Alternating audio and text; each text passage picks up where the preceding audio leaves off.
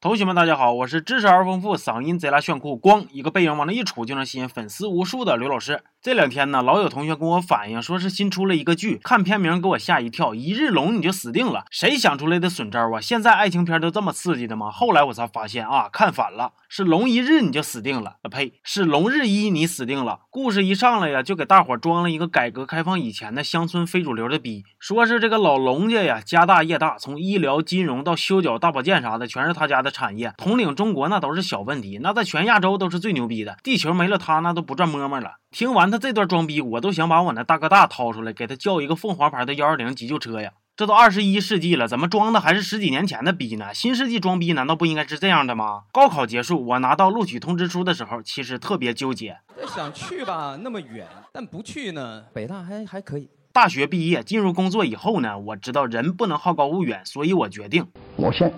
挣他一个亿。后来呀，我家大业大，想着给自己娶个媳妇儿吧。虽然大家都说我老婆美，但其实啊，我这是脸盲，因为我根本不知道她漂不漂亮。哎，大家还是不信这群俗人，他们都说我是首富，说我赚了很多钱，可是我不同意。我从来没碰过钱，我对钱没有兴趣。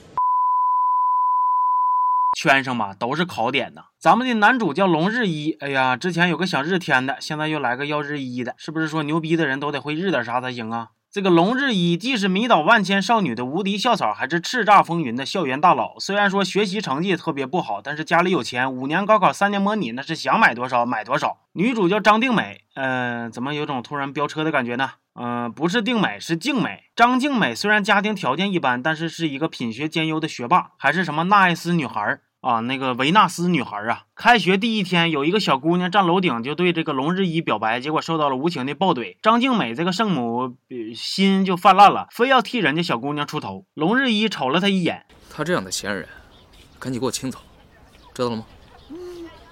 这事儿之后呢，除了一个叫樊冰冰的小胖丫，其他人对张静美都不咋友善。那么我就有个问题了，这个叫樊冰冰的小胖丫，是不是还有一个叫立晨的对象，还跟什么杨幂、陈学冬、吴亦凡一起演过郭敬明的脚鸡呀？龙日一让张静美签了一个什么主仆契约，我寻思这是要上演校园主仆 S M 禁忌点 A V I 呀，结果整了半天就是让他买煎饼果子的时候不要葱花加俩肠。买鸡蛋灌饼的时候掏窟窿加仨蛋啥的。这一天呢，龙日一安排张静美去买一份据说只有有钱人才能吃得起的寿司。这家日料店每天的食材都是空运过来的，从切片到入口的时长不超过一个小时，所以说你必须在四十分钟之内把寿司送到老大的身边。这家日料店每天只接待八位宾客，老板把它设计在一个很隐秘的地方。那我就合计啊，这家店的寿司得是仅次于深夜食堂里边老坛酸菜蟹面那么好吃吧？结果女主买完了，我一看那店就搁道边儿，嗯，确实挺隐蔽的。我要是瞎，还真瞅不出来呢。那么按照这个逻辑的话呢，这家店只接待八位宾客也能理解了，毕竟多了也没人来呀。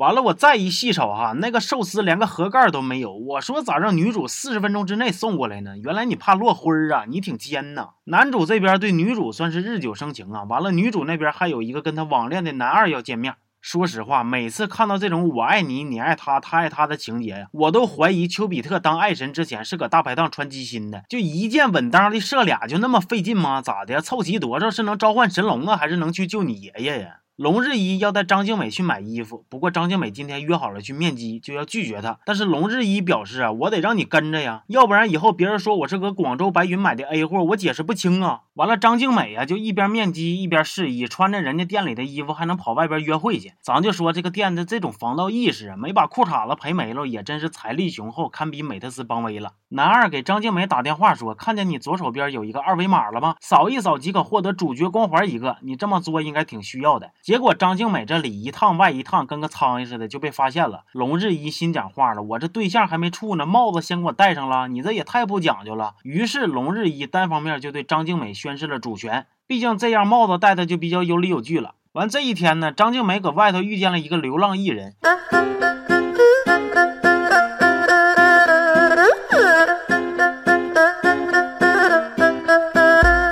结果第二天才知道这是他们班音乐老师。音乐老师自我介绍的时候说呀：“同学们好，我是龙凯一。”智力正常的人类都能猜着他跟男主的关系了，然而女主还叭叭问：“你们认识啊？”你别说叫龙海一了，他就叫龙立奇，大伙都能猜出来他俩是哥俩，你信吗？不过女主这个智商配男主也算是绰绰有余了。我为啥这么说呢？事情是这样的，这一天呢，张静美要去爬山，结果突然就发生泥石流了。那龙日一就得去英雄救美呀，这轱辘差点没把我气死。龙日一冲到那堆土跟前儿，就开始搁土旮旯底下找人。哎呦，我说呀，你这是找女朋友呢，还是找屎壳郎呢？好不容易搁土里边挖出来一个皮鞋，他就抱着搁那哇哇哭啊！你是不是脑袋有泡啊？他是来登山的，不是来走维密秀的。他就真丢，是不是也得丢个运动鞋呀？这对象让你处的太失败了。后边那剧情呢，我就没看了，主要是我这心脏受不了啊。那男主前一秒还在楼上呢，后一秒唰的就出现在女主身边平事儿了。这种自带闪现的玄幻剧情，我都可以假装看不见，也可以偷偷的想念。但是谁给我解释一下子，男主出场的时候那种马上就要来一段社会摇的即视感，那是怎么回事呢？你们可以自己感受一下。